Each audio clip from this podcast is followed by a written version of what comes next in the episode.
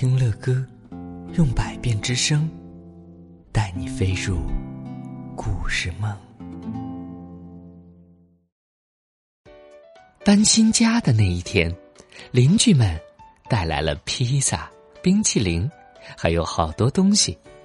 对面的邻居搬来了一张桌子和三张椅子，隔壁的老先生给我们一张床，是他孩子小时候睡的。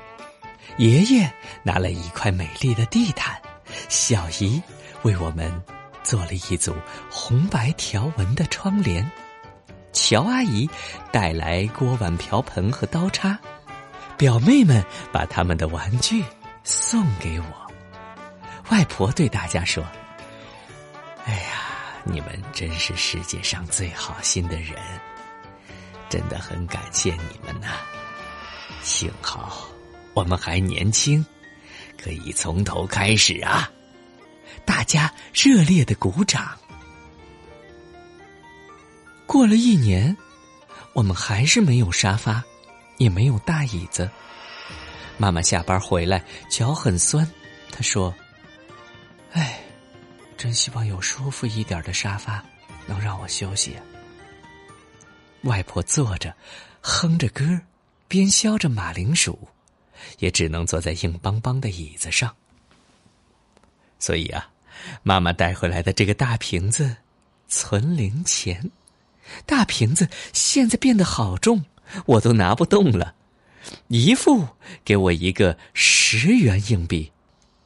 我要他把我举高，才能把钱塞进瓶子里呢。晚餐之后，我和妈妈和外婆站在大瓶子前面。妈妈说：“哇，真不敢相信，瓶子已经满了呀！”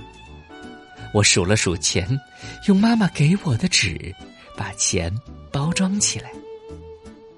妈妈休假那天，我们去银行将硬币换成纸钞。然后再搭乘公交去买沙发。我们逛了四家家具店，试了许多沙发，有大的、小的、高的、矮的、软的、硬的。外婆说，她好像是童话故事《三只熊》里的小女孩，做了这么多种沙发呢。最后，我们终于找到了梦想中的沙发，而且有足够的钱可以买它呢。我们打电话给大姨妈和大姨夫，他们立刻开卡车来接我们和沙发回家。他们知道我们等不及店家送货了。我到卡车上坐我们的沙发。车子发动时，妈妈叫我下来。一到家，我又坐在沙发上。他们把沙发和我一起抬进了门。沙发放在窗边，靠着红白条纹的窗帘。外婆、妈妈和我一起坐在沙发上。大姨妈帮我照相。现在白天时，外婆喜欢坐在沙发上。跟窗外路过的人聊天，妈妈下班回来，坐在沙发上看电视新闻。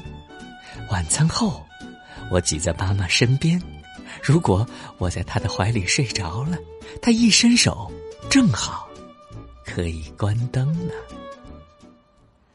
啊，各位亲爱的宝贝们，乐哥觉得这是一篇非常美好的故事啊！妈妈的红沙发，是的。在生活当中，我们可能会遇到一些突发的事件，也可能会遭遇一些不幸。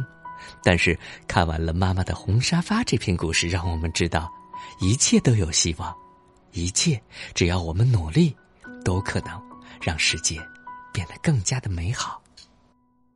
就像是乐哥看到绘本最后那一个大大的罐子里边存满了钱、存满了硬币的时候，乐哥真的觉得这全家人的努力。好棒啊！也要特别谢谢我们来自江西赣州的傅若琪小朋友，今年八岁，向乐哥点播的这个有趣儿的故事。好的，如果你也想向乐哥点播故事，可以添加乐哥的微信号，乐哥的微信是幺八零四八五三八八五七。